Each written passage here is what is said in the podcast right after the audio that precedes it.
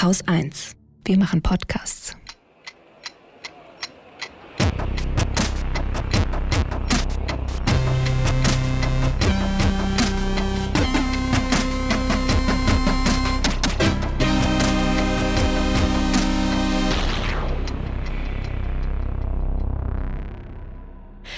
Willkommen zu unserem Wochendämmerungs-Sommerinterview mit Holger Klein und Katrin Rönecke.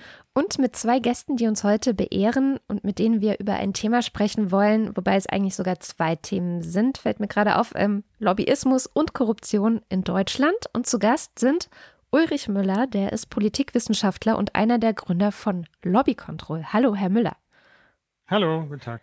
Und Claudia von Salzen, die Korrespondentin im Hauptstadtbüro des Tagesspiegels. Hallo, Frau von Salzen. Hallo. Hallo. Herr Müller, Sie haben ja 2005 Lobbykontroll sogar mitgegründet und sind sozusagen ähm, von der Wissenschaft, wenn ich das richtig in Ihrem Lebenslauf verfolgt habe, zum ja zur NGO gegangen. Was war denn für Sie ausschlaggebend zu sagen, ich möchte jetzt genau das machen, ich möchte Lobby Control mitgestalten und gründen?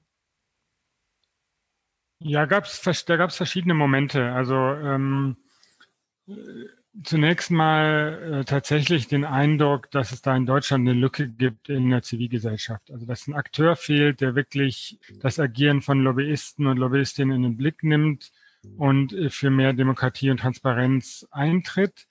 Und das andere Moment, also und ich kannte das aus anderen Ländern, also ähm, ursprünglich aus, aus den Niederlanden stammen, jetzt sitzen in Brüssel, also das Corporate Europe Observatory oder in den USA gibt es eine ganze Reihe solcher sogenannten Watchdog-Organisationen. Und ähm, das war so ein Motiv. Und das andere war, dass es so verschiedene Gelegenheiten gab, wo ich dachte, da, das lohnt sich mal hinzugucken. Also das eine war die Gründung der Initiative Neue Soziale Marktwirtschaft von den Arbeitgeberverbänden, die ja gerade am Anfang sehr stark versucht haben, so als Art Bürgerbewegung aufzutreten. Ja, und man dachte, also völlig irreführend eigentlich in ihrer Außendarstellung. Und das andere war, dass 1999 war die WTO-Ministerkonferenz in Seattle, die gescheitert ist. Und da gab es danach dann eine ganze Reihe von so Veranstaltungen von so PR- und Lobbyagenturen wie Edelmann zu sagen, wie gehen wir jetzt mit dem Einfluss der NGOs um? Und äh, was machen wir denn da? Und dann dachte ich, ja, wer beobachtet jetzt eigentlich, wenn, wenn die sozusagen, wenn einmal irgendwas scheitert, was denen wichtig ist und die das gleich so ganze Veranstaltungen zu machen, wer beobachtet eigentlich die PR-Szene und die Lobby-Szene? Und ähm, das hat dann so ein paar Jahre gedauert, aber ich glaube, so in, in diesen Jahren ist, der, ist diese Idee gereift. Mhm. Ist ganz interessant, weil zu der Zeit war ich aktiv bei Attac und hatte auch so ein bisschen den Eindruck, dass es plötzlich so eine ähm, ja, Gegenlobby, kann man fast schon nicht sagen, aber so eine soziale Bewegung gab, die sehr stark war, die auf die Straße auch gegangen ist und, und demonstriert hat für mehr soziale Gerechtigkeit und da eben diese Angst auch aufkam ähm, auf der anderen Seite. Frau von Salzen, Sie beschäftigen sich ja, äh, oder beziehungsweise Sie beschäftigen Sie beschäftigen sich mit vielen Sachen mit aus dem politischen Berlin, aber als ich Sie angefragt habe zum Thema Korruption, haben Sie gleich gesagt, Sie könnten stundenlang über die Korruption im Europarat und über die Aserbaidschan-Affäre sprechen. Was fasziniert oder was, was reizt Sie so sehr an diesem ganzen Thema? Na, das ist ein Thema, das mich jetzt schon eigentlich äh, so sechs, sieben Jahre insgesamt beschäftigt. Das hat angefangen damit, dass ich mir mal angeschaut habe, was machen eigentlich Bundestagsabgeordnete auf Auslandsreisen. Und da ist mir zufällig eine CDU-Abgeordnete aufgefallen, die äh, sehr gern nach Aserbaidschan gefahren ist und sich auch in einer Weise da eigentlich positiv geäußert hat über die Verhältnisse dort, äh, das tatsächlich auffällig war im Vergleich zu anderen äh, Äußerungen. Also was jetzt zum Beispiel Menschenrechtsorganisationen gesagt haben, das kam bei ihr nie vor. Das heißt, sie ist dahin gefahren, hat sich äh, teilweise mit dem mit äh, hochrangigen Regierungsvertretern getroffen und hat kein kritisches Wort über die Menschenrechtslage in Aserbaidschan verloren. Es gibt so eine schöne Geschichte, wie sie im Jahr 2015 mal dahin gefahren ist nach Baku mit einer Delegation aus dem Bundestag. Also die hatten eine kleine deutsch-südkaukasische Parlamentariergruppe, beziehungsweise die gibt es natürlich bis heute. Die fuhren dahin, Karin Strenz überreichte dem Präsidenten von Aserbaidschan einen Buddy-Bären, also so ein Berliner Bären als Gastgeschenk und äh, erzählte dann, wie äh, interessant die Entwicklung dort sei und wieder kein kritisches Wort über die Menschenrechtslage. Ähm, dann habe ich mir angefangen anzusehen, was sie so im Europarat macht, wo also interessante Dinge passiert sind. die später ja bekannt geworden sind unter dem schönen Stichwort Kaviar-Diplomatie. So hat es angefangen. Nee, wir kommen da gleich noch zu. Ich würde nur noch mal ganz zurückgehen, äh, weil Lobbyismus und Korruption sind zwei verschiedene Dinge nochmal und würde die nochmal versuchen zu unterscheiden, weil Lobbyismus ja auch erstmal grundsätzlich was Normales in Anführungszeichen ist im politischen Betrieb, behaupte ich jetzt mal. Also klar versuchen verschiedene Interessensgruppen in der Gesellschaft Einfluss zu nehmen auf Politik. Ähm, das machen Umweltverbände natürlich genauso wie irgendwelche Wirtschaftsverbände. Aber ähm, es gibt ja auch so einen Punkt, wo ich das Gefühl habe, dass Lobbyismus zu Korruption werden könnte oder es da auch einen Zusammenhang gibt. Herr Müller, wie können wir das vielleicht so ein bisschen differenzieren? Also was ist Lobbyismus, was ist Korruption und was sind eigentlich die Gemeinsamkeiten? Also Lobbyismus, wir haben einen relativ weiten Lobbyismusbegriff. Das heißt, das ist eigentlich, sind alle Versuche eigentlich, äh, die staatlichen Entscheidungsprozesse zu beeinflussen von außen. Ne? Und sowohl im direkten Kontakt mit Abgeordneten als auch durch PR oder Werbekampagnen. Ähm, also da gibt es ein breites Set an Instrumenten und aus unserer Sicht gibt es eben zwei Probleme daran. Das eine ist, wenn die Methoden fragwürdig sind. Und da gibt es sowohl, sagen wir mal, dass man unter falscher Fahne versucht aufzutreten, intransparent zu agieren, bis hin tatsächlich dann auch zu Fragen der Korruption, wo wirklich äh, Entscheidungsträger dann Geld bekommen. Ja, also sozusagen harte Korruption wäre ja, ein Politiker bekommt Geld, ja, oder eine Politikerin im Austausch dafür, dass sie, sagen wir mal, sich besonders für ein Interesse des Geldgebers einsetzt. Ne? So. Und ähm, das ist häufig sehr schwer nachzuweisen. Was wir häufig, was häufig die Vorstufe dazu ist, ist so Formen von Landschaftspflege, ne? Oder äh, Leute wie Philipp Amthor haben so Beratung, äh, die werden zum Teil in, in, äh, im Parlament war es ja bis jetzt so, dass Abgeordnete selber bezahlt Lobbyarbeit machen können. Ja, also das war dann, das ist ja gar keine Korruption, sondern die konnten offiziell als Lobbyisten beschäftigt werden. Das ist eigentlich aus unserer Sicht ein völliger Irrsinn gewesen, der erst jetzt verboten wurde nach den letzten Skandalen.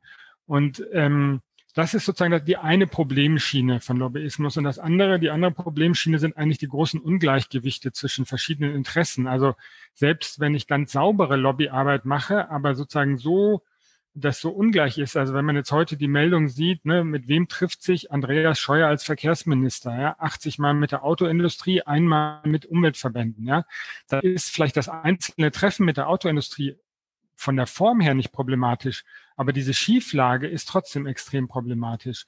Und das sind so die zwei Ebenen, glaube ich, die man äh, unterscheiden muss und im Blick haben muss. Und, und Korruption ist tatsächlich nur ein kleiner Teil davon. Ne? Also, dass, dass wir so einen Fall wie Aserbaidschan haben, wo offensichtlich wirklich massiv mit Geld um sich geworfen wurde, ist jetzt nicht ganz der Standard. Häufig haben wir so ein bisschen weniger, ja. Wir haben so diese Landschaftspflegegeschichte, ja, Sponsoring von Parteiveranstaltungen und so weiter, um sich Zugang zu verschaffen.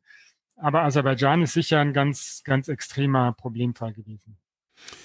Diese Schieflage, die Sie ja gerade ähm, benannt haben mit der Autoindustrie, also 80 zu 1 zu Ungunsten äh, der Umweltverbände, wie würden wir diese Schieflage gerade gezogen bekommen? Also wie kriegen wir, ja praktisch, wenn man sich das wie so eine Waage vorstellt, wie kriegen wir das Ding ins Gleichgewicht? Ja, also es gibt. Äh, Oder woll, wollen wir das vielleicht gar nicht? Kann ja auch sein. Also. wir wollen das auf jeden Fall, das ins Gleichgewicht kriegen. Das ist schon das Ziel. Da gibt es natürlich verschiedene Ansätze. Das eine ist überhaupt, äh, das transparenter zu machen, um es auch stärker in den politischen, in die Debatte zu tragen. Also jetzt. Wie, wie weit transparent? Also wie transparent? Einfach auch wirklich Gesprächsprotokolle?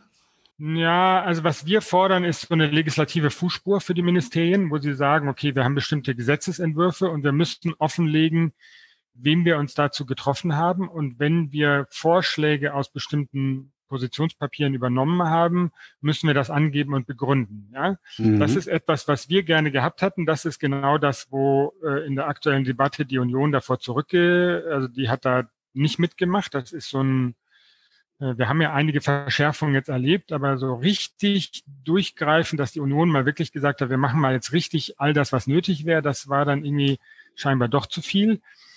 Und das wäre so eine Transparenzregel, die natürlich darauf hin zielt, dass es, wenn das sozusagen standardmäßig offengelegt wird, dass der Druck auf die Ministerien höher ist, ausgewogen zu beteiligen. Ja?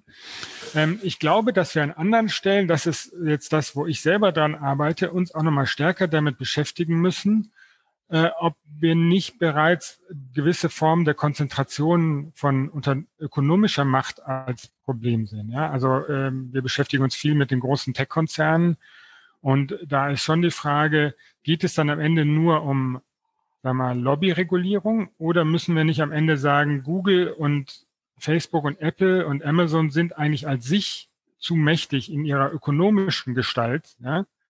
Und wir müssen da auch Unternehmen aufspalten. Ja? Also wir müssen zum Beispiel Android von, von Google abtrennen, damit diese Machtkonzentration nicht so groß ist. Oder äh, wir müssen uns überlegen, darf Amazon, das ist jetzt die Debatte in den USA, darf Amazon selbst die Plattform betreiben und dort als Händler auftreten? Oder müssen sie sich für eins von beiden entscheiden? Ja? Oder mhm. das muss von getrennten Unternehmen gemacht werden. Ich glaube, dass wir, das ist, geht so ein bisschen über das hinaus, was wir normalerweise als Demokratiedebatte verstehen. Aber ich glaube, wenn wir eigentlich zurückgucken in die Geschichte, war das auch immer Teil der Debatte über Demokratie, nämlich die Frage, wie ist auch Wirtschaft organisiert und wie sieht da Macht aus?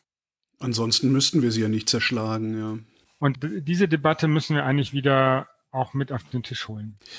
Ich, ich würde gerne, Frau von Salzen, ähm, den Legis, diese legislative Fußspur, äh, über die wir da gerade gehört haben, ähm, wenn die Politik selber nicht willens ist, diese legislative Fußspur bereitzustellen, dann ist es ja eigentlich Job von Journalistinnen und Journalisten, äh, dieses Ding trotzdem freizulegen. Sind wir, ich zähle mich da jetzt mal mit rein, äh, sind wir dazu überhaupt in der Lage, strukturell wie personell?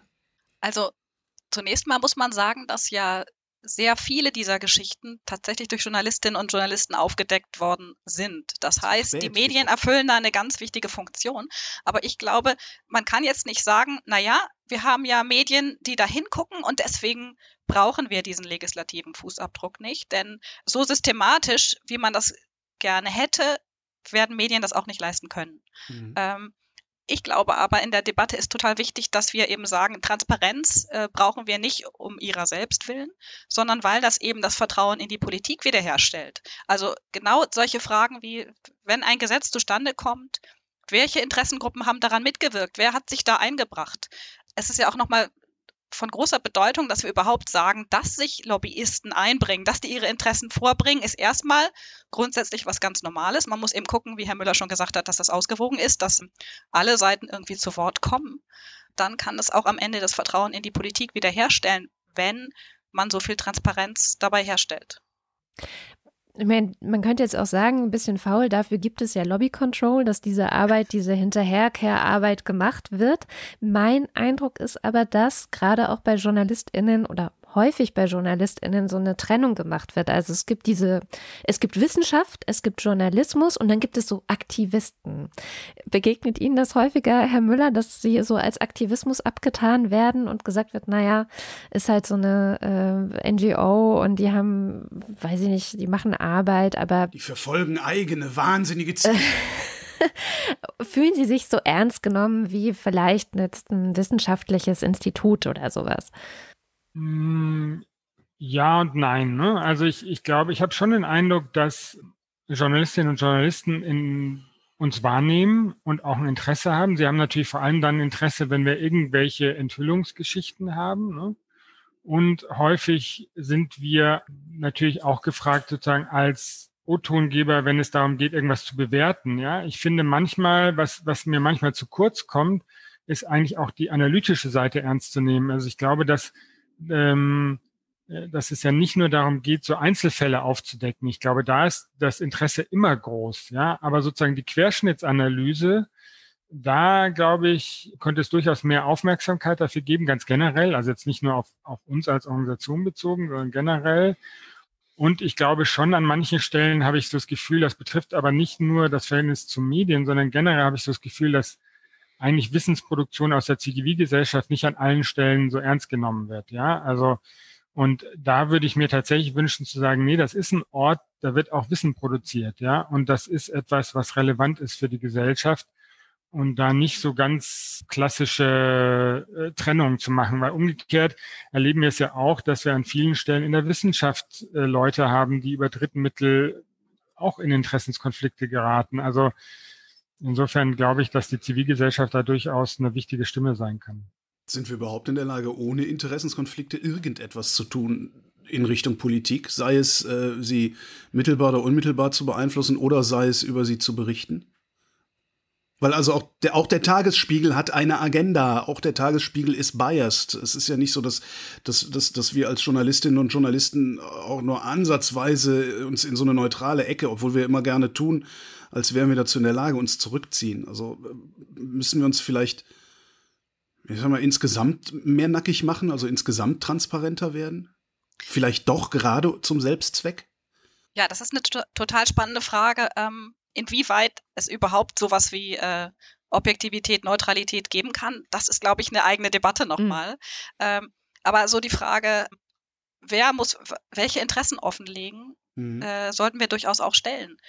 Ich glaube nur, dass wir jetzt in dieser Debatte einfach ähm, zu weit weg von dem kommen, um das es uns geht. Also ich glaube, es sagt niemand, dass es eine vollkommen von Interessenkonflikten freie Politik geben kann. Das ist so ein Idealzustand, den wir wahrscheinlich, wenn wir wissen, wie Menschen ticken, nicht erreichen werden. Und deswegen geht es eben darum, dass man sagt, okay, wir wissen, dass es Interessen gibt und dass es immer auch Interessenkonflikte geben wird. Nur wichtig an der Stelle ist jetzt, dass äh, gerade die Politik, aber natürlich auch Medien sagen, okay, wenn es so einen Interessenkonflikt gibt, dann legen wir das offen. Mhm. Und das machen Medien ja auch, dass dann unter dem Text steht, mit, mit wem man zusammengearbeitet hat. Also nicht immer, nein, nicht, äh, es ist auch keine ideale Situation, da sind wir sehr weit von entfernt. Aber ähm, ich glaube, dass das das Entscheidende ist. Mhm. Denn diesen ganzen Idealzustand, interessenkonfliktfreie Politik und Medien, die werden wir, glaube ich, nicht komplett erreichen. Ich möchte mal zurück zur Politik, weil eigentlich ist das ja auch der Fokus und war ja auch das große Thema dieses Jahr. Karin Strenz, mittlerweile lebt sie nicht mehr, aber ist von der Union gewesen. Ähm, Herr Müller, Sie haben erzählt, die Union hat sich gesperrt gegen diesen Fußabdruck, den Sie da gefordert haben. Gibt es einen Zusammenhang vielleicht auch zwischen Partei, einer bestimmten Parteizugehörigkeit und einem ja, ähm, einer Tendenz oder einer größeren Offenheit, nenne ich es mal, versuche ich es mal vorsichtig zu formulieren, in Richtung ja, Lobbyismus, Korruption und da nicht so ganz so großes Interesse vielleicht auch haben, ähm, weil ja auch die, die Nebeneinkünfte zum Beispiel bei dieser Partei oder bei diesen beiden Parteien mit am höchsten sind. Ich sehe schon das Problem bei der Union, dass sie, sagen wir, eine starke Wirtschaftsnähe als Kernbestandteil ihrer eigenen äh, politischen Strategie wahrscheinlich versteht, ja, und sowas wie den Wirtschaftsrat, der eigentlich eine Lobbygruppe ist, aber de facto so wie ein Teil der Partei behandelt wird und ein Gastrecht im Parteivorstand hat, da, daran sieht man sowas auch, ja. Und ich glaube, dass es äh, eine besonders große Blockadehaltung der Union gegeben hat. Ich meine, die sind jetzt 16 Jahre an der Regierung und wir sind wenn dann immer nur in kleinen Stücken, wenn die Skandale groß war, weitergekommen in Sachen Lobbyregulierung. Und wir hinken hinter internationalen Standards her. Das glaube ich schon. Ich glaube gleichzeitig darf man jetzt nicht übersehen, also Lobbyismus ist auch ein Querschnittsproblem. Ne? Also wenn ich andere Regierungsparteien habe, die sind auch nicht ganz frei oder die werden auch versucht, äh, da, da wird auch Landschaftspflege betrieben. Ne? Ähm, Deswegen kann man das jetzt nicht ganz schwarz-weiß sehen, aber so eine deutliche Grauabstufung kann man da sehr wohl sehen. Frau von Seizen.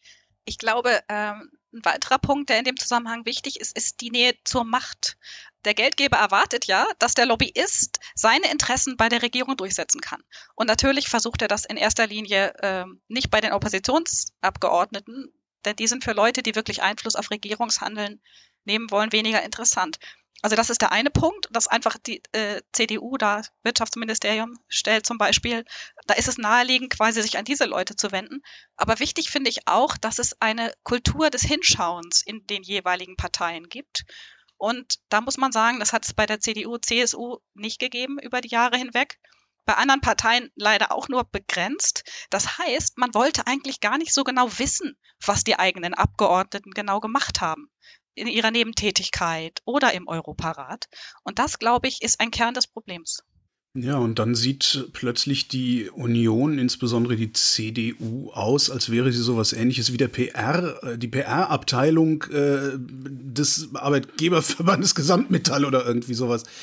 Ähm, wenn wir das mal umdrehen, ist das vielleicht auch nützlich, dass wir eine solche Partei haben, die ein solch etwas seltsames Selbstverständnis hat und auf so, ja, ja, im Grunde äh, ja, sich gar nicht mehr anfühlt wie eine Partei, sondern wie ich schon sagte, wie, wie die PR-Abteilung äh, eines Konzerns?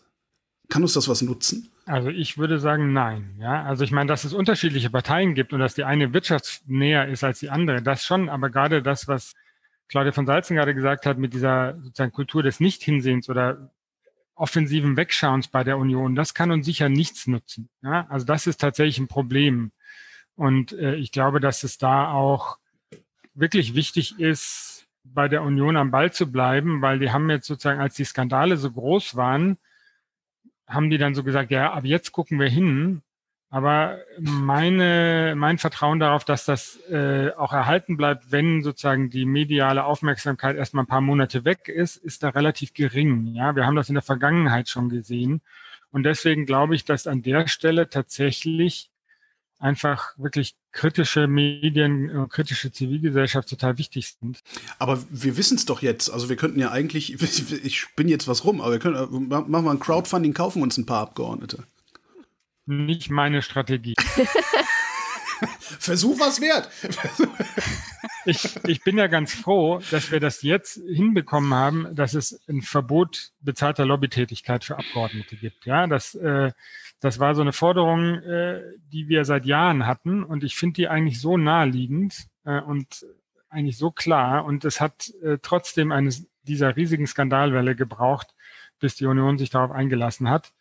Und ähm, an der Stelle würde ich gerne weitermachen, dass das auch wirklich gut umgesetzt wird und nicht umgekehrt mich auf deren Spielchen einlassen. Aber das war auch ein bisschen Glück in Anführungszeichen jetzt für alle, die ein Interesse an dieser Transparenz oder an dieser Trennung auch von Lobbytätigkeiten und Politik haben, dass es im Wahlkampf alles auf den Tisch gekommen ist, oder? Es ist für mich schwer vorstellbar, dass wir so schnelle Änderungen gesehen hätten, wenn jetzt einfach so ein ganz normales Jahr wäre und es sind noch drei Jahre bis zur nächsten Wahl und ach, dann dann sitzt man es eher aus, oder? Na, das Wahljahr hat sicher dazu beigetragen, dass es jetzt so schnell ging und tatsächlich noch vor der Sommerpause beschlossen worden ist. Also ich spreche jetzt über die verschärften Transparenzregeln für Abgeordnete. Aber wenn wir jetzt das Lobbyregister angucken, da war es der Fall Amtor, der war ja im vergangenen Jahr, der dazu geführt hat, dass Union und SPD gesagt haben, okay, wir müssen an das Thema jetzt doch nochmal ran, damit, äh, nachdem die jahrelang das wirklich verschleppt haben. So, also ich glaube, der Wahlkampf hat es beschleunigt, aber der eigentliche Auslöser sind diese äh, Skandale, sodass die Union in dem Fall sagen musste, um aus der Defensive rauszukommen, sagen wir jetzt, wir führen diese neuen Regeln ein und dann haben wir die besten Regeln, die wir je hatten und dann wird alles gut.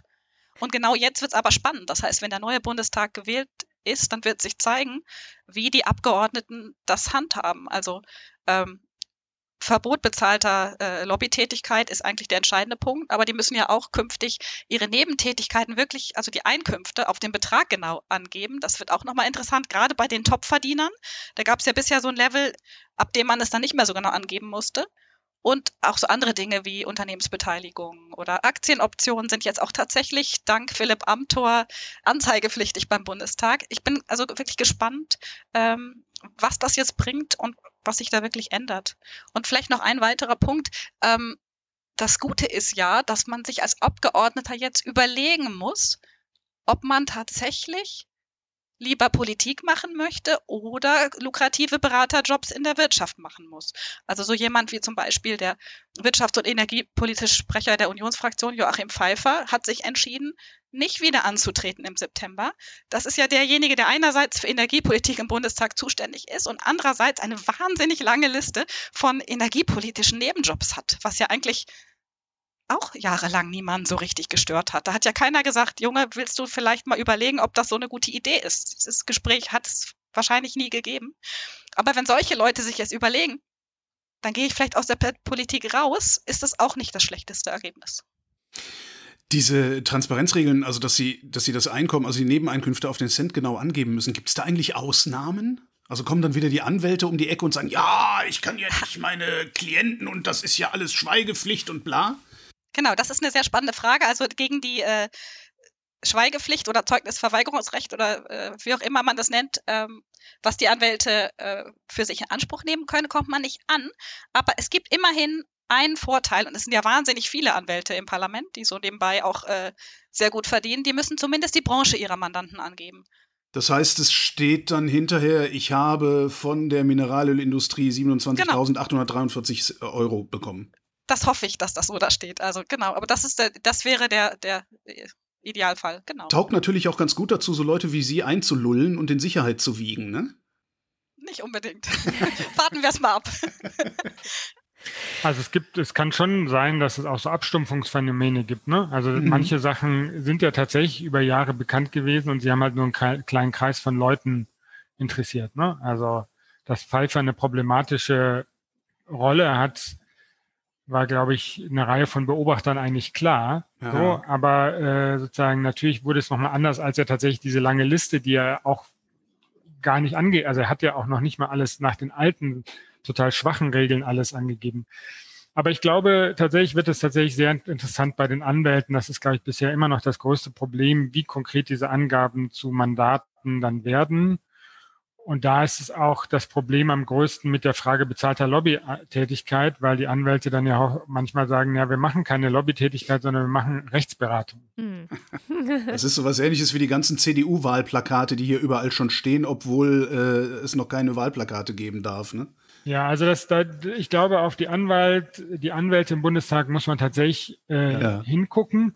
Aber trotzdem ist auch diese Branchenbezeichnung tatsächlich ein Fortschritt. So, also äh, und dann muss man mal gucken, ob das ausreicht und ähm, und äh, letztendlich hängt es auch, auch davon ab, was die Wählerinnen und Wähler machen, ja, ob die auch sagen, solche Informationen sehen wir als relevant für unsere Wahlentscheidung an oder wir nutzen das und fragen dann Abgeordnete vor der Wahl mal so jetzt, was ist das konkret, was du da machst? Ja, ich glaube, dass das eigentlich noch durchaus häufiger gemacht werden könnte von Wählern und Wählern, weil das am Ende natürlich neben der Medienberichterstattung oder so ein entscheidender sozusagen Anstoß für Politiker und Politikerinnen ist, wenn sie sehen, das beschäftigt die Leute, von denen ich Stimmen haben will. Es ist ja so interessant, also manchmal gibt es ja Umfragen oder gibt es so Studien, die versuchen, dem auf den Grund zu gehen, wie anfällig ist die Bevölkerung für sowas wie Verschwörungsmythen. Und eine häufige Frage da drin, die so ein Indikator, einer von vielen natürlich ist, ist, äh, haben Sie das Gefühl, dass die da oben von anderen beeinflusst sind und Sie haben gar nicht so viel Einfluss, wie irgendwelche Eliten in Anführungszeichen zum Beispiel Einfluss haben? Und ich denke oft, wenn ich sowas höre oder lese, ich wäre mir bei der Beantwortung dieser Frage jetzt auch nicht so sicher. Ne? Also es gibt halt eben tatsächlich einen sehr großen Einfluss von bestimmten Wirtschaftsverbänden, ähm, ähm, Lobbys und so weiter.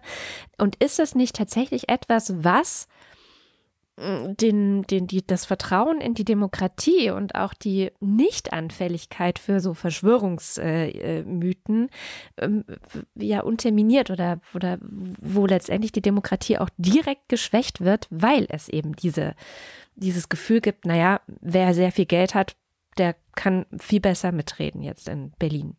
Ja, auf jeden Fall. Ich finde, das ist äh, ein ganz zentrales Problem, zumal ja Vertrauen in politische Institutionen sehr schnell ähm, au unter, äh, ausgehöhlt oder unterminiert wird. Aber das wiederzugewinnen, das dauert einfach viel länger, als äh, durch eine so eine Skandalnachricht dieses Vertrauen zu verspielen. Das ist der eine Punkt. Der andere Punkt ist, dass es in Deutschland beim Thema wenn, Korruption ähm, eine wahnsinnig extreme Debatte gibt oder gar keine richtige Debatte, was daran liegt, dass es zwei extreme Positionen gibt. Die einen sagen, na ja, alle Politiker in Deutschland sind doch irgendwie korrupt. So.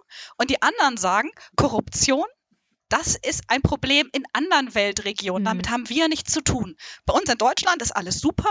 Mhm. Korruption passiert irgendwo in Afrika. So, und zwischen diesen beiden Extrempositionen ist es total schwer, eine vernünftige Debatte hinzubekommen. Ich kann mich erinnern, dass wir im Tagesspiegel 2019 im Sommer mal eine ähm, Titelaufmachung auf Seite 1 hatten, die hieß sinngemäß, der Bundestag tut zu wenig gegen Korruption. Ja. Wir haben kurz überlegt, können wir das machen? Äh, dann haben wir entschieden, natürlich, wir müssen das sogar äh, genauso machen. Es gab ein paar Tage Aufregung. Hintergrund war, dass es ähm, Empfehlungen gab äh, einer Expertengruppe des Europarates und rausgekommen ist, dass Deutschland seit Jahren diese Empfehlungen ignoriert hat. Das ist eine Geschichte, die Herr Müller schon mal besprochen hat. In der deutschen Debatte haben wir auch das Problem, dass wir immer, wenn es einen Skandal gibt, hingucken, Medien berichten, Politiker äußern sich irgendwie geschockt und empört, als hätten sie nie vorher gedacht, dass sowas möglich ist und dann ist wieder Ruhe. So. Mhm. Ja, das, so, so war es jahrelang.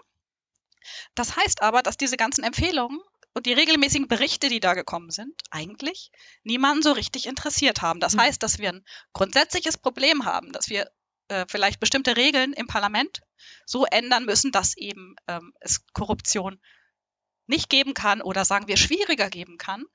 Auf die Idee ist keiner gekommen. Und das hängt leider auch zusammen mit dem Selbstbild der deutschen Abgeordneten. Wir sind die anständigen Abgeordneten.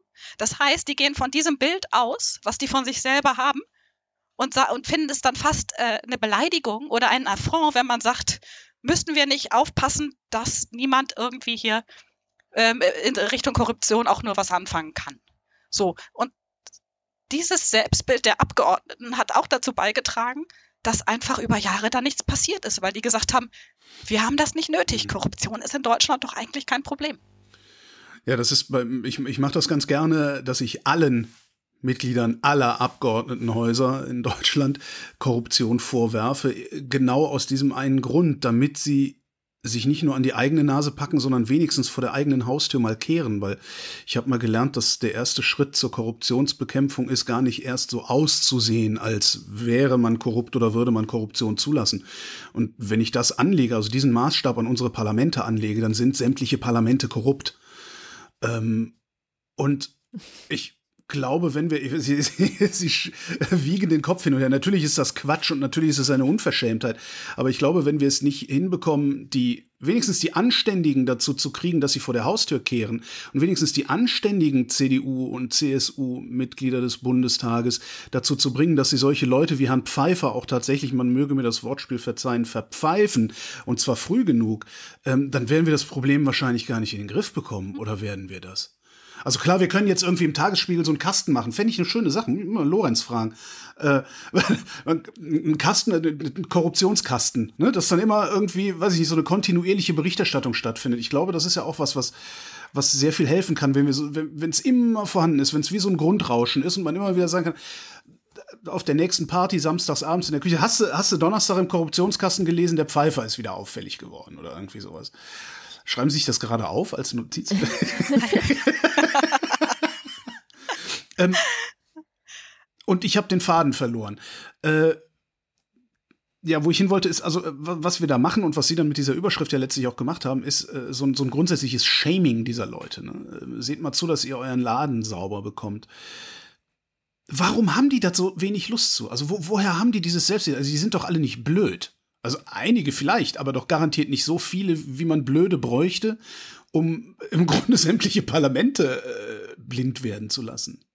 Genau, also von diesem Satz, äh, alle Parlamente sind korrupt, würde ich gerne wirklich weg, weil es einfach, also ich glaube, wir brauchen eine Differenzierung um eine vernünftige Debatte in Gang zu kriegen. Und je mehr wir pauschalisieren, desto mehr fühlen sich die, um die es eigentlich geht, total angegriffen, machen dicht und hören dann gar nicht mehr zu.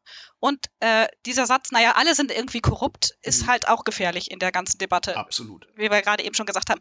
Ich würde ja noch einige, eine Geschichte dazu erzählen. Nach diesen Maskenskandalen und äh, Aserbaidschan-Affäre sowieso, habe ich gesprochen mit einigen Unionsabgeordneten, die wirklich, die waren ehrlich erschüttert. Und das nehme ich denen auch tatsächlich ab.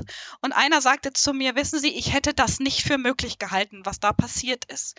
Aber das ist wieder genau das, ähm, was da der Kern des Problems ist. Die sehen schon, naja, da hat einer irgendwie einige Nebentätigkeiten, ja. Aber welche Ausmaße das annimmt und dass das in eine Richtung geht, die ähm, entweder in Richtung tatsächlich sehr unzulässiger Lobbyismus oder schon Beginn von Korruption geht, da haben die tatsächlich nicht genau hingeguckt. Und es ist bei der Union so, dass da ganz viele dieses Selbstverständnis haben, ich bin frei gewählter Abgeordneter, habe ein Direktmandat, hm. mir kann keiner was. So. Ja, das ist auch immer das Argument gewesen, wenn ich gefragt habe, wieso ist Karin Strenz eigentlich noch äh, im Bundestag? Ja, was, warum macht ihr da nichts? Wie konnte die, überhaupt gesagt, so lange? Und, ja, ich habe über Jahre diese Gespräche geführt und was ich gehört habe aus der Fraktionsführung ist, naja, die ist halt direkt gewählt. Aber bei der nächsten Wahl wird die bestimmt nicht wieder aufgestellt. Und ich dann gesagt habe, aber Leute, die ist doch noch dann im Bundestag bis 2021. Ja, da können wir jetzt nichts machen. So, das ist tatsächlich dieses äh, nicht so genau wissen wollen, jeder macht sein Ding. Und äh, wie massiv das denen jetzt auf die Füße fällt, ist natürlich insofern positiv, weil hoffentlich dann in Zukunft die Leute genauer hingucken. Das ist der eine Punkt. Und dann finde ich, müssen wir uns fragen, was für Leute kommen überhaupt, gehen überhaupt in die Politik, werden für den Bundestag aufgestellt. Wenn Sie sich diese jungen Leute in der Union angucken, Nikolaus Löbel, Marc Hauptmann, Tobias Zech, die sind jetzt alle weg vom Fenster äh, aus verschiedenen äh, Skandalen und äh, Affären. Ähm, aber das sind alles Nachwuchspolitiker, wo auch keiner genau hingeguckt hat, was die so nebenbei machen.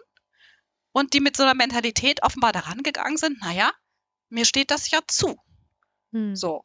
Also, das ist für mich eine ungeklärte Frage, aber ich glaube, wir müssen viel stärker hingucken, was für Leute gehen überhaupt in die Politik und was für Leute kandidieren vor Ort für ihr Direktmandat. So, also ja. das ist, glaube ich, noch eine größere Debatte, die wir noch gar nicht angefangen haben zu führen. Ich komme ja vom Dorf ähm, und da ist es eigentlich üblich gewesen, dass man sich irgendwie alles Mögliche zusammengeklüngelt hat. Äh, der Bürgermeister hat dann vom lokalen Bauunternehmer sich noch schnell die Einfahrt mitmachen lassen. Wir kennen diese Geschichten ja alle. Ich habe aber das Gefühl, dass ähm, es vor 30 Jahren, sagen wir mal, als ich das so kennengelernt habe auf dem Dorf, dass es dann auf dem Weg in die Parlamente, wo dann tatsächlich die Gesetze gemacht worden sind und die wichtigen Gesetze auch gemacht worden sind, dass es auf dem Weg dahin irgendwo ein Korrektiv gegeben hat. Und ich habe das Gefühl, dass dieses Korrektiv jetzt nicht mehr da ist, weil genau solche Leute zumindest äh, augenscheinlich mit dem Anspruch schon in die Politik gehen, sich da irgendwie möglichst viel selber rauszuziehen. Es, äh, Täuscht mich mein Gefühl oder ist dieses Korrektiv wirklich irgendwo verloren gegangen? Das finde ich ist die spannende Frage, auf die ich so auch keine Antwort habe. Aber genau das ist der Punkt, finde ich. Es ist aus meiner Sicht ein totales Privileg zu sagen, ich sitze im Bundestag, ich vertrete da die Interessen der Menschen, die mich gewählt haben. Ja, das ist was, das ist eine Ehre eigentlich. Und dann kommen da Leute hin, die sagen, ich will nur meine eigene Karriere äh, verfolgen und mein eigenes Bankkonto habe ich die ganze Zeit auch im Blick. So, ich weiß ehrlich gesagt nicht, wer früher dieses Korrektiv ausgeübt hat.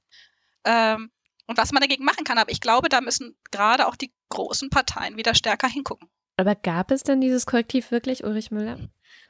Ja, ich weiß nicht. Ich meine, es gab, äh, ich glaube, früher war das sozusagen, äh, gab es klarere Strukturen. Ja, da war sozusagen der Geschäftsführer des Arbeitgeberbundesverband war halt ein CDU-Abgeordneter. Ja, also so da, da gab es sozusagen diese kooperatistischen Arrangements, ne, wo zum Teil dann auch Lobbyakteure direkt Teil der Fraktionen waren. Ja, und ähm, und ich glaube, das ist weg, aber es ist dieses, dieses Nebenjob-Geschichte, die hat tatsächlich zugenommen. Und diese Einstellung zu sagen, ich kann eigentlich relativ viel nebenher als Job machen äh, und das ist okay, das, da habe ich den Eindruck, da ist tatsächlich was weggebrochen in der Einstellung. Und ähm, da hoffe ich, dass wir da jetzt mit den Skandalen ein Stück wieder nachlegen. Ich denke aber, Gleichzeitig äh, gibt es aus meiner Sicht schon noch diesen anderen Faktor bei der Union, dass ich glaube, sie sind tatsächlich wirtschaftsnäher von ihrem Grundansatz her, ne? von, dem, von dem Weltbild. Und ich glaube, es gibt Abgeordnete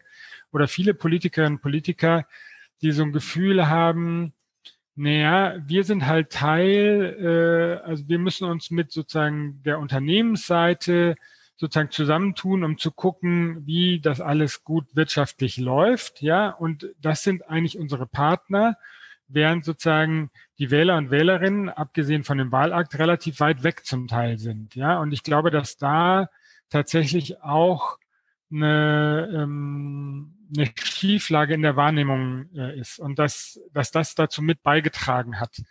Und ähm, ja, da, da glaube ich, äh, ist jetzt die Frage, wie lange hält so ein Reinigungseffekt an? Ja, ist das jetzt äh, äh, und äh, ich denke, da wird zumindest jetzt anhalten, dass äh, man nach der Bundestagswahl dann sozusagen im neuen Parlament sehen wird, wie die Leute ihre, da werden ja viele darauf hingucken, wie die neuen Nebeneinkunftsangaben dann aussehen. Und dann wird es spannend sein, ob wir auch, sagen wir mal, Ende 2022 oder Mitte 2023 uns darum kümmern, dass das tatsächlich äh, weiterhin im Fokus bleibt, ja, und dass nicht die äh, Politiker und Politikerinnen das Gefühl haben, jetzt interessiert es doch keinen mehr so, jetzt kann ich doch nochmal wieder äh, den einen oder anderen Nebenjob annehmen. Dieser Reinigungsprozess, ist das überhaupt ein Reinigungsprozess? Weil in dem Moment, als sie die, dieses Wort sagten, sind mir zwei Namen in den Kopf gesprungen: Flick und Kohl. Ähm, auch zwei riesige Skandale in der Union. Ähm, Und jetzt haben wir trotzdem wieder einen riesigen Skandal in der Union. Also ist, ist das wirklich ein Reinigungsprozess oder ist das nur so ein gelegentliches mal durchlüften, dann machen wir die Fenster wieder zu und dann mufft es langsam aber sicher wieder voll? Ja, das, also, also das, wird, wird, die Frage ist eigentlich, wird es, wird es besser? Also auch nach dem Kohlskandal sind Gesetze besser geworden. Ja, äh, also die Regeln für Parteienfinanzierung verschärft worden. Das ist der Bereich, wo wir jetzt am wenigsten Verbesserungen gesehen haben. Und wir auch neben, also wenn man mal jetzt nicht nur auf die Union guckt, zum Beispiel bei der AfD Riesenskandale in den letzten Jahren hatten. Also das wird ja manchmal unterschätzt. Wie stark der Aufstieg der AfD mit verdeckten Millionenzahlungen zu tun hat, mhm. wo wir immer noch nicht wissen, wie viel Geld davon kam eigentlich von August von Fink Junior und wie viel kam von Herrn Kondler und wie viel kam von anderen Milliardären. Insofern, ja, ich glaube, ich glaube schon, dass es so, es sind so Wellenbewegungen. Ne? Ich glaube, es wird tatsächlich erstmal im Moment besser. Ein Teil dieser Verbesserung bleibt auch wieder und dann ist es aber tatsächlich häufig so, dass sich dann wieder so neue Schlupflöcher auftun, wo die, wo, wo dann das Gefühl ist, ja, aber das können wir uns doch jetzt schon erlauben. Und na, ich glaube, wichtig ist, dass einige jetzt gesehen haben, dass einfach der Preis für Fehlverhalten wahnsinnig hoch ist. Also wenn ich äh, mir gerade noch mal diese jungen äh, Unionsabgeordneten Löbel, Hauptmann, Zech angucke, die sind einfach jetzt abgestürzt. Also ich meine, in der Politik brauchen die erstmal nichts mehr zu versuchen. Das war es jetzt für die. So, also wenn andere dieses Beispiel sehen ja, und dann merken, okay, ähm, wenn ich wegen irgendwelcher Nebentätigkeiten ähm, plötzlich so in die Schlagzeilen gerate, dann ist meine Karriere in gewisser Weise auch zu Ende. Ich könnte mir vorstellen, dass das einen Effekt haben kann. Was ist Amtor, mit Amtor, genau. Amtor steht auf Listenplatz 1. Das heißt doch, eigentlich haben wir da gerade eine Bedienungsanleitung dafür gesehen, wie man es richtig macht und wie man es falsch macht. Also ich glaube, wir müssen unterscheiden. Am Tor vollkommen indiskutabel zu sagen, ich arbeite hier nebenbei für Augustus Intelligence und schreibe einen äh, Brief an den lieben Peter Altmaier und setze mich für den ein. Aber es ist natürlich noch mal was anderes als äh, Löbel mit der Maskenaffäre Zech, der, glaube ich, 50.000 Euro aus Nordmazedonien für Beratung bekommen hat. Äh, und Hauptmann, der sich in seinem Wahlkreis von Aserbaidschan hat Werbeanzeigen in so einem Werbeblättchen bezahlen lassen. So, ähm, Amtor, dass er einfach so auf Listenplatz 1 gelandet ist, als wäre nichts passiert, das ist ein echtes Problem. Das zeigt auch, dass die Union zumindest in Mecklenburg-Vorpommern aus, aus der Amtor-Affäre überhaupt nichts gelernt hat.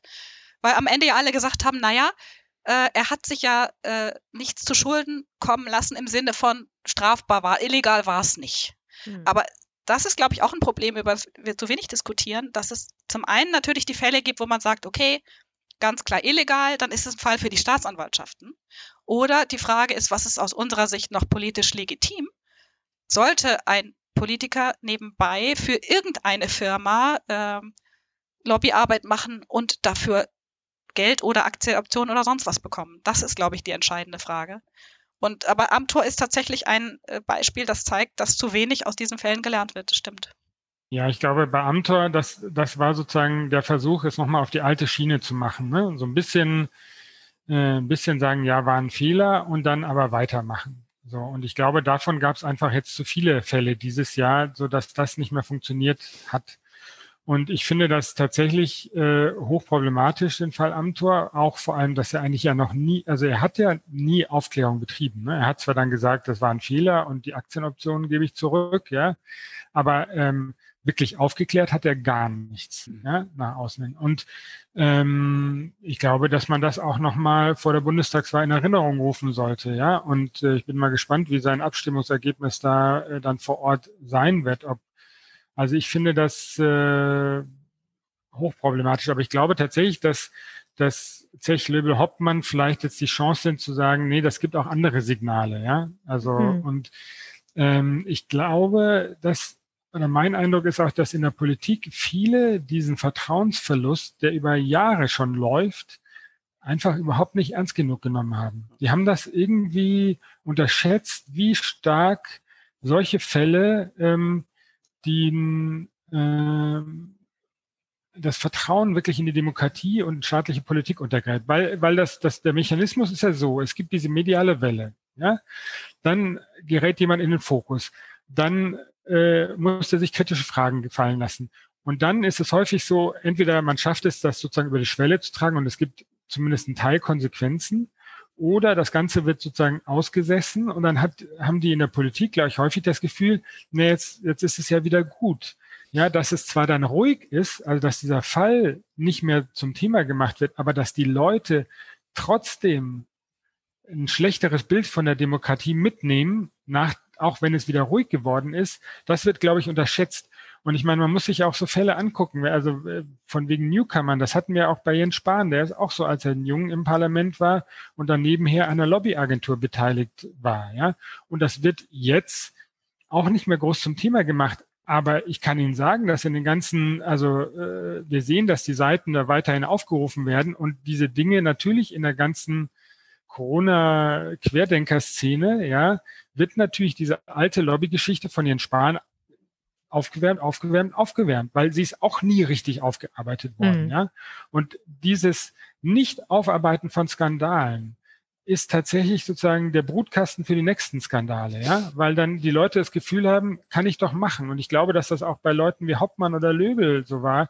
Die haben irgendwie gesehen, ja, Aserbaidschan hat doch gar keine großen Konsequenzen gehabt, kann ich doch weitermachen, ja. Und, und bei Frau Strenz hat man ja auch jahrelang nichts unternommen. Ja? Also erst hat man gesagt, naja, sie soll sich an der Aufklärung beteiligen, hat sie nicht. Hat man gesagt, naja, jetzt warten wir erstmal den Bericht des Europarats ab. Dann stand da drin, sie hat die Regeln verletzt. Ja, aber das war keine Korruption. Dann gab es die Hausdurchsuchung. Dann, dann war schon wieder Schweigen. Ja, also bei jeder Eskalationsstufe hat die Union eigentlich geschwiegen. Und ähm, ich glaube, dass das einfach etwas ist, was jetzt durchbrochen wurde in dem Maskenskandal, weil auch dieses, dieser, dieser Maskenaspekt sozusagen nochmal emotional für die Leute mhm. so viel gravierender war, ja. Also das war sozusagen, glaube ich, mit ein Auslöser. Sonst weiß ich gar nicht, ob das so gewesen wäre, ja. Aserbaidschan ist weit weg, ja. Aserbaidschan ist weit weg, ja, also für mindestens für viele Leute, ist für einen an sich nicht. Und es ist ein Skandal, den man ernst nehmen muss, weil es geht um, um Menschenrechte und um das Gra Untergraben von demokratischer Kultur, also sowohl dort wie auch hier, ja, also es beschädigt die Demokratie oder die, die, die Leute, die für Demokratie eintreten in Aserbaidschan, mhm. aber es äh, unterschädigt auch unsere Demokratie hier, ja. Aber trotzdem, natürlich nehmen Leute das anders wahr als diese Masken, wo man denkt, da quält man sich selber die ganze Zeit rum und die Abgeordneten machen dann nebenbei einen Reibach, der einfach, also das war sozusagen so ein, so ein absolutes No-Go für viele Leute. Frau von Salzen, Aserbaidschan ist nicht weit weg, haben Sie gerade im Grunde zu verstehen gegeben. Vielleicht doch noch mal ganz kurz versuchen wir es zusammenzufassen. Was war denn da los? Also diese Kaviar-Diplomatie. Wer war beteiligt? Was war das Ziel auch, also von Seiten Aserbaidschans jetzt? Und hat das funktioniert? Wie hat das funktioniert? Weil es ist ja auch nicht ganz unproblematisch, wenn man das dann noch sieht im Zusammenhang vielleicht mit dem Bergkarabach-Konflikt und wie sich Deutschland auch da positioniert hat, oder? Genau, vielleicht ein Satz vorweg, weil immer die Frage ist, naja, der Maskenskandal war doch eigentlich irgendwie schlimmer. Also ich muss sagen, der Maskenskandal ist wirklich unterirdisch, moralisch indiskutabel, sich in der Zeit zu bereichern. Also mitten in der, in der Corona-Pandemie, in der schlimmsten Krise, die wir in den letzten Jahren hatten. Das ist keine Frage. Aber ich glaube, dass die Aserbaidschan-Affäre einfach für unsere Demokratie nochmal ganz andere Auswirkungen hat. Da geht es darum, dass ein autoritärer Staat von frei gewählten Abgeordneten aus demokratischen Staaten Unterstützung sich im wahrsten Sinne des Wortes erkauft. Und im Umkehrschluss heißt das, Abgeordnete des Deutschen Bundestags haben, zumindest nach den Erkenntnissen der, Generalstaatsanwaltschaft München, in mindestens einer Abstimmung im Europarat, wahrscheinlich in mehreren, so abgestimmt, wie denen das Vertreter eines diktatorischen Regimes gesagt haben, dass sie abstimmen sollen. Das finde ich wirklich unglaublich, äh, einfach vom Ausmaß dieses Skandals her. Ähm, Nochmal ganz kurz zur Erklärung, was eigentlich passiert ist. Also, Aserbaidschan hat im Europarat über Jahre versucht, Einfluss zu nehmen. Europarat, nochmal ganz kurz, hat nichts mit der Europäischen Union zu tun, ist eine eigene Organisation, die es sich zum Ziel gesetzt hat, vor allem äh, über die Einhaltung der Menschenrechte in ihren Mitgliedstaaten zu wachen. Da sind Staaten dabei wie die Türkei, Russland ist dabei, Aserbaidschan und die anderen äh, Staaten im Südkaukasus. Das heißt, 47 Mitgliedstaaten viel größer als die EU, aber leider relativ unbeachtet. Das heißt, man muss sagen, so gerade in den westlich, äh, westeuropäischen Staaten hat sich keiner so richtig drum gekümmert, was da passiert und auch nicht drum gekümmert, was die eigenen Abgeordneten da machen. So, und dann muss man, was ist genau passiert? Man muss sich das so vorstellen. Aserbaidschan hat extrem viel Geld und Zeit investiert, um in diesem Europarat, der die Westeuropäer nicht interessiert hat, die Aserbaidschaner aber sehr, überhaupt was zu erreichen. Also die Leute, die Abgeordneten wurden zu luxuriösen Reisen eingeladen. Das war dann manchmal der Anfang. Dann liegt im Hotelzimmer eine Dose Kaviar oder eine Goldkette oder sonst irgendwas sehr Wertvolles. Auch in Straßburg bei den ähm, Tagungen der Parlamentarischen Versammlung wurden äh, teure Teppiche verteilt auch wieder Dosen mit Kaviar und angeblich auch Briefumschläge mit Geld. Und auch sonst ist unfassbar viel Geld geflossen. Also man weiß heute, dass ein italienischer Abgeordneter 2,39 Millionen Euro aus Baku erhalten hat. Der frühere CSU-Bundestagsabgeordnete Eduard Lindner, der äh, später als Lobbyist für Aserbaidschan tätig war, hat etwa 4 Millionen Euro bekommen und zum Teil weiterverteilt. Also über den hat auch Karin Strenz Geld bekommen. Das ist äh, quasi sicher, dass da Geld geflossen ist. Die äh, Staatsanwälte in München sind jetzt gerade dabei, ähm, gegen den CDU-Bundestagsabgeordneten Axel Fischer zu ermitteln. Sie haben nämlich bei der Hausdurchsuchung bei Karin Strenz oder bei Eduard Lindner Anfang vergangenen Jahres irgendwo folgenden schönen Hinweis gefunden, wo steht, dass sich Strenz und Lindner austauschen und dann ähm, steht da, Fischer soll dasselbe bekommen wie sie oder sie soll dasselbe bekommen wie er. Das ist aus Sicht der Ermittler ein Hinweis darauf, dass da auch Geld geflossen sein könnte.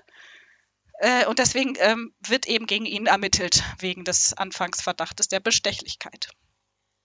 So, und das Allerschlimmste an der ganzen Geschichte ist, dass diese eigentlich ja unglaublich platte Strategie. Also das ist ja so klischeehaft, das kann man sich ja gar nicht vorstellen. Das würde man als, als Film würde man das nicht glauben. Ja, also als Film würde man sagen, der Plot ist so schlecht, musste nochmal neu machen. Das hatte Erfolg. Also nur ein Beispiel. Im Januar 2013 gab es im Europarat eine Abstimmung, die war eigentlich mehr oder weniger eine Routinesache.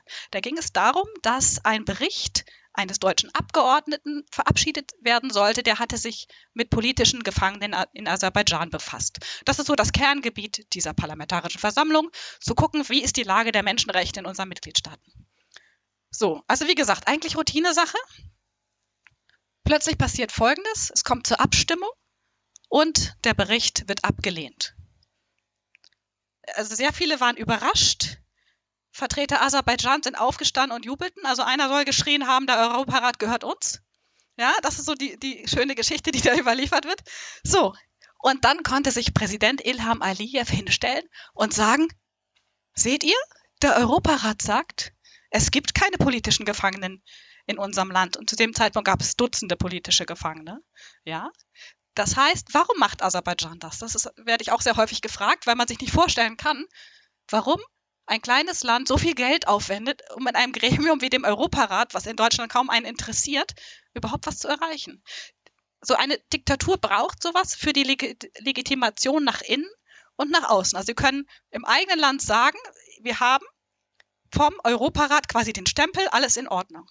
Deswegen waren denen auch so wichtig die Wahlbeobachtungen. Das heißt, es sind Karin Strenz und andere Abgeordnete hingefahren und haben gesagt, wir haben jetzt heute hier fünf Wahllokale besucht und sah alles super aus. Also wir haben keine Unregelmäßigkeiten sehen können. So.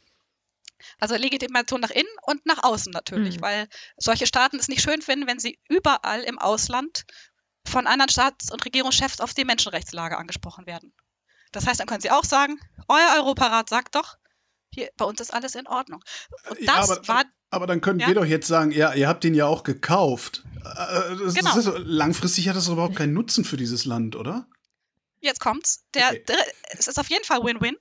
ähm, und zwar, jetzt kann man sagen, ja, ihr habt den gekauft. Und jetzt können sich Leute hinstellen, oh also in autoritären Staaten und sagen, seht ihr, ihr seid auch nicht besser. Hm. Ihr seid genauso korrupt. Warum beschwert ihr euch über Korruption in meinem Land? Können jetzt Vertreter mehrerer autoritärer Staaten sagen, wenn ihr auch nicht besser seid. Hm. Das heißt, es untergräbt demokratische Staaten, also das, das, die politische Kultur, das politische Fundament dieser Staaten wird untergraben. Es ist also auf jeden Fall Win-Win für autoritäre Staaten.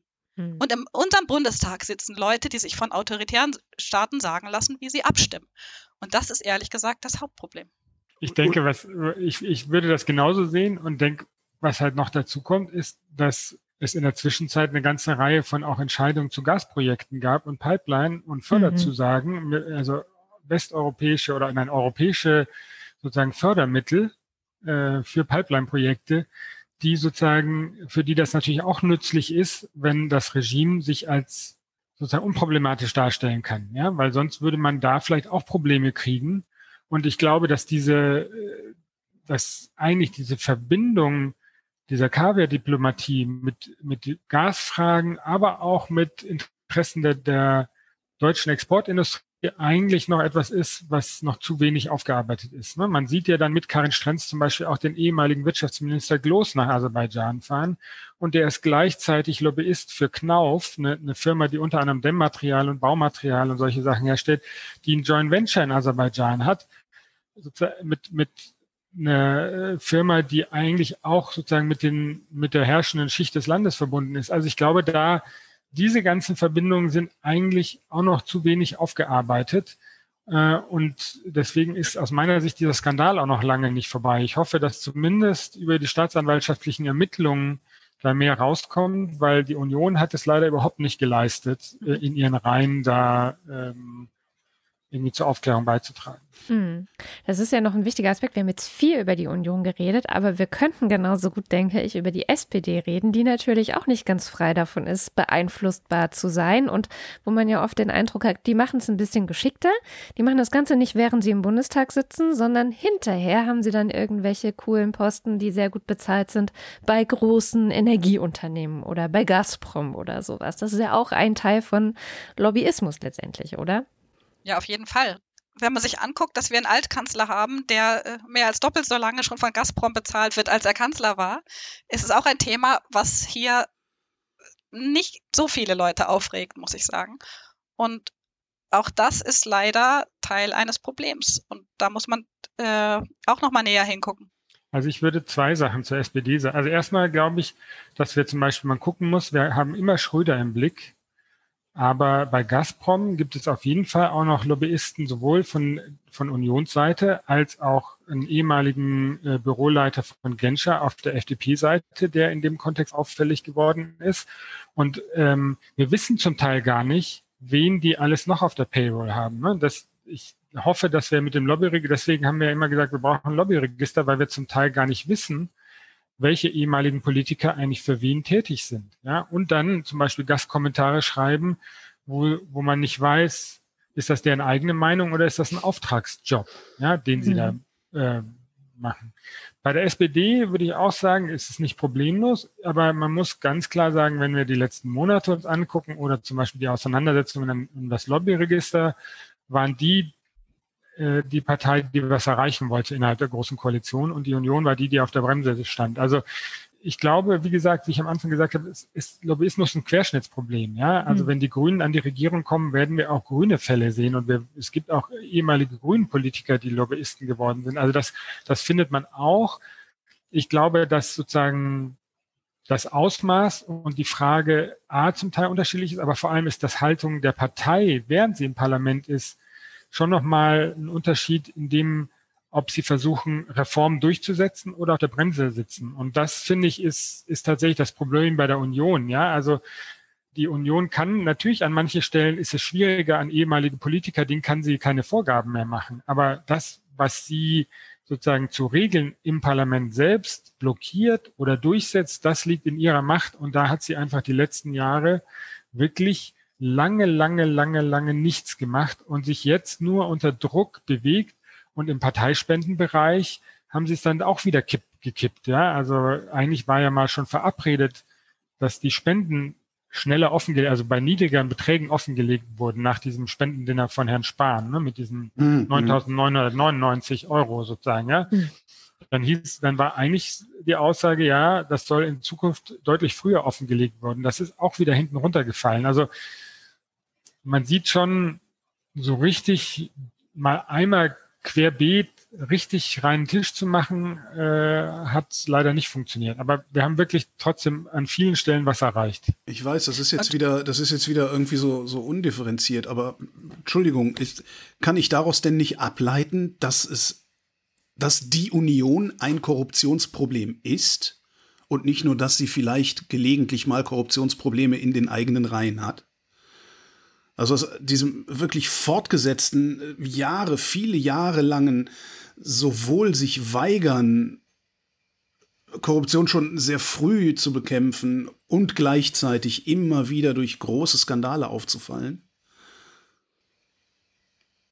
Ich würde schon sagen, dass die Union ein strukturelles Problem hat. Ne? Das ist, mhm. ist dieser Versuch, immer zu sagen, das sind nur Einzelfälle dass das nicht funktioniert, weil es gibt eine Gesamtverantwortung der Partei, dass sie nicht hingesehen hat und dass sie auch bessere Regeln blockiert hat. So, also deswegen würde ich sagen, hat sie ein strukturelles Problem mit Lobbyismus. Sie hat jetzt gesagt, sie macht Dinge besser. Ich würde mich darauf nicht hundertprozentig verlassen.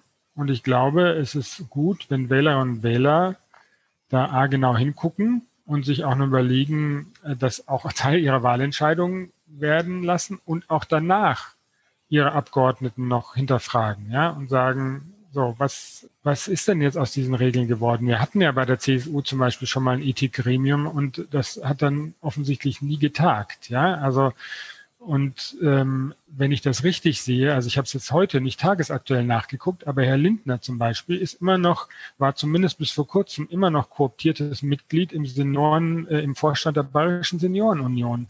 Das wir haben das auch mal nachgefragt. Warum ist er das immer noch so? Hat der Vorsitzende gemeint, ja, wir haben den mal gefragt. Der hat gesagt, das hätte nichts mit seiner Arbeit hier in der Seniorenunion zu tun. Ja, und dann. Äh, hat er eine Ehrenerklärung unterschrieben. Freiwillige Selbstverpflichtung, ja. Man darf denen jetzt auch nicht alles abkaufen, was die mhm. da äh, gesagt haben und muss da weiter kritisch bleiben, weil sonst kommen wir in diese Situation, dass die Sauberkeitswelle dann ganz schnell wieder zu Ende ist. Und nur wenn wir selber da kritisch bleiben, äh, verändert sich wirklich dauerhaft was. Dieses kritisch bleiben, also es wäre ja schon sehr viel damit getan, wenn einfach mal die Leute die Abgeordneten ihres jeweiligen Wahlkreises unter verschärfte Beobachtung nehmen würden und äh, da nicht loslassen würden. Wir, wir verlangen das halt immer so schön von der Presse, zu der ich ja jetzt auch sehr viele Jahre gehört habe, zum öffentlich-rechtlichen Rundfunk. Da hatte ich das Glück, tagesaktuell zu arbeiten, so dass ich mich immer ganz gut auf die Position zurückziehen konnte. Naja, das ist, wir sind ja hier keine recherchierende Redaktion. Ähm, aber Frau von Salzen, Sie gehören zum Print. Äh, ist das möglicherweise auch ein bisschen ungerecht, dass ich von ihnen verlange, dass sie da stets und ständig am Ball bleiben und ich nur den Tagesspiegel aufschlagen muss, um äh, informiert zu werden? Oder andersrum gefragt, wie könnten wir dahin kommen, dass es tatsächlich so ist? Also, dass ich meine verschärfte Beobachtung aus der Zeitung bekomme.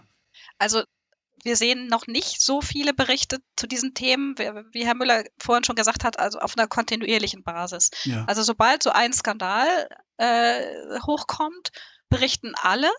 Aber ähm, ansonsten diese wirklich langjährige, kontinuierliche Berichterstattung, wo es auch mal um die kleinen Geschichten geht, die jetzt nicht äh, irgendwie von allen anderen Medien dann aufgegriffen werden, das ist, glaube ich, ein wichtiger Punkt. Aber das hat auch damit zu tun, wie Medien sich organisieren, also nach Parteiberichterstattung, nach bestimmten Themen. Aber ich glaube, es ist wichtig, dass wirklich dieses Thema Lobbyismus noch mehr Aufmerksamkeit auch in vielen Medien bekommt.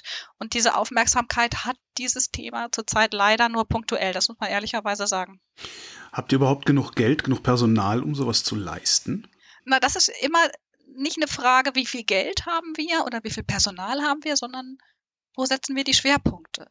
Also ich weiß noch, als ich angefangen habe mit diesen Aserbaidschan-Geschichten, da wurde das von manchen meiner lieben Kolleginnen und Kollegen, äh, Kollegen so ein bisschen belächelt, die dann gesagt haben, jetzt kommt sie wieder mit dieser Frau Strenz. Ja, und was ist denn das? Jetzt will sie schon wieder eine Geschichte über diese Frau Strenz schreiben.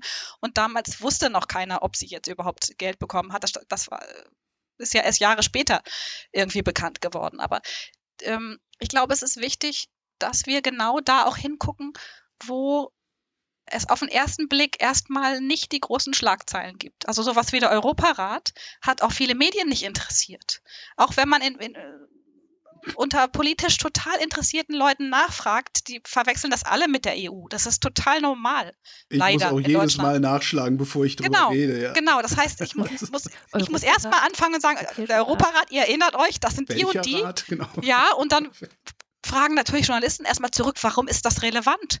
Warum sollen wir die Geschichte machen? So, äh, das Problem ist, dass genau in diesen Gebieten, wo einfach zu wenig journalistische Aufmerksamkeit ist, auch wenig passiert. Also wir haben eben schon darüber gesprochen, Maskenskandal, Riesenskandal, alle Medien haben berichtet, das heißt, dann steigt einfach der Druck auf die Politik, dass man irgendwie was jetzt mal macht, ja? Hm. Aserbaidschan haben auch einige berichtet, viele berichtet, aber da hieß es immer, also 2015 zum Beispiel, gab es in der Unionsfraktion Hinweise, dass mit dieser Frau Strenz was nicht stimmt.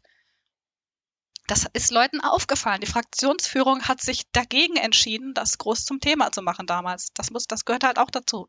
So, Hm. äh, ich glaube, wenn wir eine kontinuierlichere Berichterstattung hingucken, hi- hinkriegen, also dass sowohl die Medien stärker hingucken, dass die Leute in den Wahlkreisen auch hingucken, was ihr Abgeordneter oder ihre Abgeordnete genau macht, ist der zweite Aspekt. Und eben auch tatsächlich innerhalb der Parteien, innerhalb der Fraktionen selber dann Bewusstsein dafür entsteht, dass man bestimmte Dinge, die man vielleicht bei Kollegen und Kolleginnen beobachtet, auch mal anspricht und zum Thema macht und nicht sagt, naja, damit habe ich ja nichts zu tun. Wenn ich Lobby Control als Zeitung begreifen würde, würde ich genau diese kontinuierliche Berichterstattung von Ihnen bekommen, Herr Müller. Naja, äh, schon zu Teilen wie zum Beispiel Greco, also dieser Staatengruppe gegen Korruption, wo wir jetzt seit Jahren darüber berichten, dass Deutschland die Empfehlungen nicht umsetzt. So. Ähm, zu Skandalen gibt es manchmal bei uns dann, oder haben wir auch begrenzte Kapazitäten, aber natürlich versuchen wir schon sozusagen gerade diese Debatte um, um Regelungsvorschläge äh, immer wieder zu kontinuierlich zu begleiten. Ja, so das ist schon unser Anspruch und äh, wir machen auch jetzt gerade nochmal so, wir machen ja auch immer am Ende einer Legislaturperiode, also einer Wahlperiode, ein, Lobby-Report, wo wir sagen, was hat sich eigentlich auf der Regelungsseite verbessert oder und wenn, wenn nicht, warum nicht? Und was waren so große Skandale? Da schreiben wir gerade dran. Also das versuchen wir schon, da auch so eine Kontinuität und so ein sozusagen auch vor der Wahl immer nochmal sozusagen Bilanz zu ziehen und damit sozusagen auch nochmal überhaupt Material zur Verfügung zu stellen. Ja? Ähm, insofern versuchen wir das schon. Ich glaube, wen wir noch in der Gleichung brauchen, wenn wir jetzt sagen, wir haben Medien, wir haben mehr Aufmerksamkeit bei Wählerinnen und Wählern, wir haben äh, mehr Hinschauen innerhalb der Parteien und dann haben wir Akteure wie uns.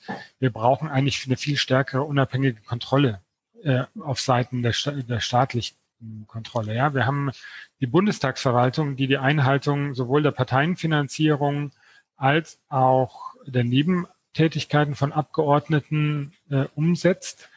Und das ist einfach zu schwach. Die haben erstens zu wenig Kapazitäten. Bei den Abgeordneten, glaube ich, gibt es auch nicht den Willen, scharf hinzugucken. Da wird vieles sozusagen, auch wenn Nebentätigkeiten erst mit langer Verzögerung nach, nach öffentlicher Berichterstattung nachgereicht wird, wird das irgendwie abgenickt, ja, oder wird gibt es vielleicht eine nicht öffentliche Ermahnung, ja, aber ähm, Karin Strenz war ja die erste, die überhaupt mal Strafe zahlen musste, ja. Also das ist, das, da gibt es einfach zu wenig Kontrolle.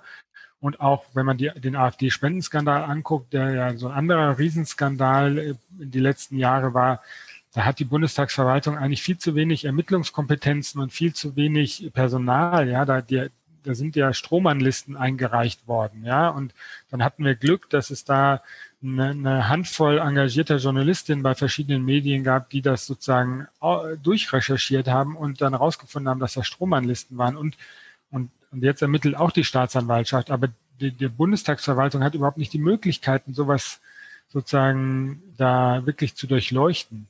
Und das ist etwas, äh, das brauchen wir eigentlich auch und das fordern wir auch seit langem. Und das wird auch so eine entscheidende Frage in der nächsten Jahre und eigentlich für die nächste Bundesregierung da nachzubessern, weil die ganzen Regeln helfen ja nichts, wenn am Ende niemand wirklich ganz genau nachhakt und dann auch die bestraft, die sich nicht dran halten. Und leider ist ja genau dieser Punkt nicht angegangen worden, jetzt, äh, als sie die neuen Transparenzregeln beschlossen haben.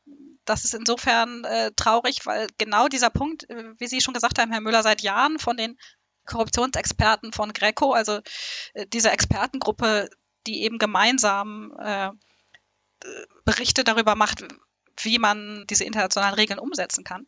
Genau dieser Punkt wird seit Jahren bemängelt die sagen, ihr braucht eine unabhängige Kontrolle und ihr braucht mehr Leute, die das machen.